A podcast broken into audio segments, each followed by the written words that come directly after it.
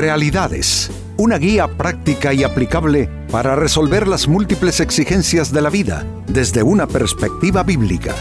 Con nosotros, René Peñalba.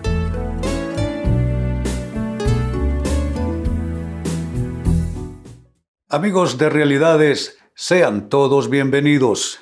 Para esta ocasión nuestro tema, trabajo, vida y equilibrio.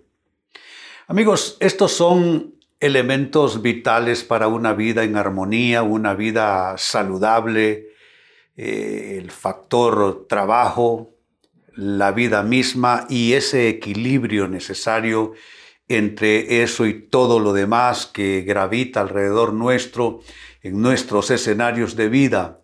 Eh, son tan pocas las personas que gozan de la suficiente tranquilidad, la suficiente dicha, porque hay factores como el trabajo, el equilibrio en estas cosas, la administración, la mayordomía de vida, que no resultan fáciles para eh, muchas personas. Así es que este es nuestro tema, trabajo, vida y equilibrio. En el libro de Eclesiastés, capítulo 4 y versículo 6, se habla eh, precisamente en estos términos y la manera como la sabiduría de Salomón lo plantea es realmente asombrosa. Dice así, más vale un puño lleno con descanso que ambos puños llenos con trabajo y aflicción de espíritu. Esto, amigos, es lo que describe la condición de muchísimas personas. Ambos puños con trabajo pero aflicción de espíritu. Hogares desajustados, malas relaciones, mm, amargura, depresión, eh, impaciencia, etcétera, etcétera. Y son muchas personas que quizá logran alcanzar aquellas metas que se ha propuesto en la vida, pero terminan sumamente confundidos, lastimados, eh, a tal punto pues que casi que no es aliciente el éxito cuando la vida está en, una condición de desarreglo. Ah, así es que el texto es sumamente valioso en relación a este tema. Lo leo de nuevo.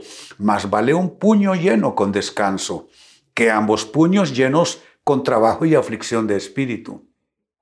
¿Qué es lo que está diciendo en términos simples? está diciendo que es mejor lograr menos y disfrutar más la vida que lograr más eh, con, ese, con ese resultado negativo que es una vida que más que disfrutarse se sufre. Entonces, eh, como ya he dicho en otros programas, amigos, ningún éxito compensa un estado de, de infelicidad, de desdicha, de desarreglo en las relaciones, de uno no disfrutar su escenario de vida, no disfrutar esos mismos logros que ha obtenido. Así es que el pasaje realmente, como todo lo que es la palabra de Dios, expresa este tema con gran sabiduría, con mucha revelación. Ahora, esto nos lleva a la pregunta, ¿cómo encontrar el equilibrio necesario? Nuestro tema es trabajo, vida y equilibrio. ¿Cómo hallar ese equilibrio? ¿Cómo no ser consumidos, perder la paz, estropear relaciones, perder incluso hasta la salud, solo en la acometida de, de las cosas que estamos tratando de lograr con éxito en la vida? ¿Cómo encontrar el equilibrio necesario en todas esas cosas? Atención a las respuestas siguientes. En primer lugar, y escúchese bien, no busques llenar, busca dar. Es completamente diferente. Las personas que solo quieren llenar ambos puños, porque el texto bíblico lo que sugiere es una persona como cuando eh, eh, mete su mano en un depósito lleno de grano y mete su mano a tratar de, tratando de, de recoger lo máximo que le sea posible. Hay personas viviendo así, con ambas manos dentro de los granos de los éxitos de la vida, tratando de sacar lo más posible, pero solo vivir para llenar o para llenarse, amigos, eso no es dicha.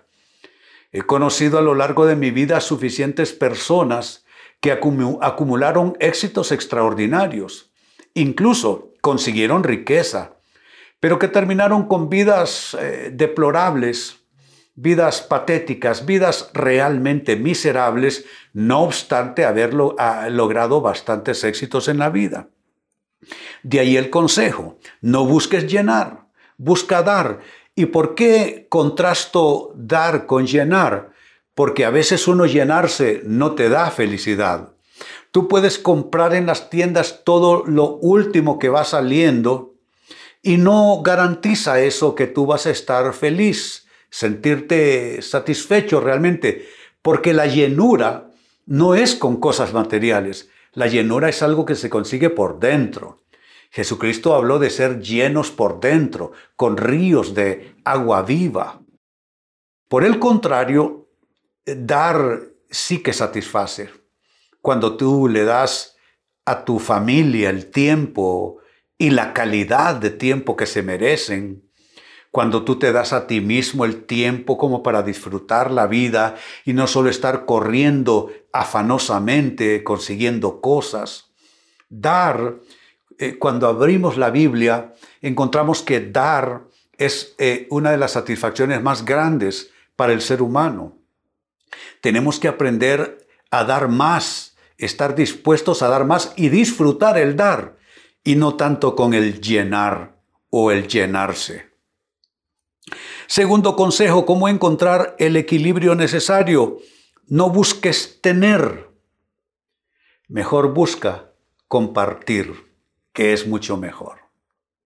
Vayan notando los contrastes en los vocablos que estoy usando. Lo primero es, no busques llenar, busca dar. Es que llenar es para adentro, dar es hacia afuera. Y ahora número dos, digo, no busques tener, busca compartir. Porque igual tener es esto, tenerlo conmigo. Compartir es cederle un poco de lo mío a los demás.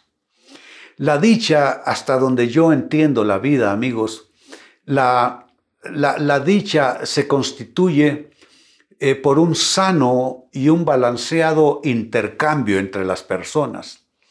Saber uno recibir aquello que necesita de las personas, porque necesitamos ciertamente del aporte de los demás, pero uno también compartir a la dicha, a la alegría y a la estabilidad de las otras personas. Entonces, ese sano intercambio produce equilibrio en la vida. Entonces no vivo solo para mí mismo. Para atiborrarme de cosas, atiborrarme de éxitos, también vivo para compartir, eh, para darle a los demás, para intercambiar con ellos. Entonces eso crea dicha en todos los contextos, en los hogares, en las empresas, en las iglesias, en todo lugar. Si si en la sociedad en general se entendiera esto, porque entiendo que es como una filosofía de vida, en lugar de tener y querer solo tener, ¿por qué no una dimensión mejor que es compartir? Compartir lo que somos, compartir lo que tenemos. Eso, además de traer equilibrio a las personas, produce una sociedad más justa en términos generales.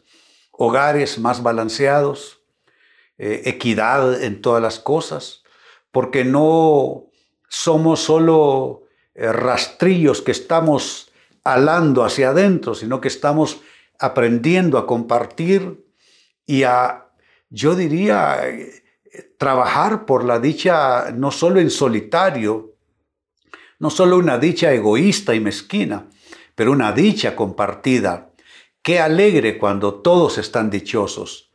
Eh, eh, eh, la sensación de bienestar es extraordinaria. Si es que no busques tener, busca mejor compartir. Sigo sumando respuestas. La pregunta sigue siendo la misma. ¿Cómo encontrar el equilibrio necesario? No busques lograr.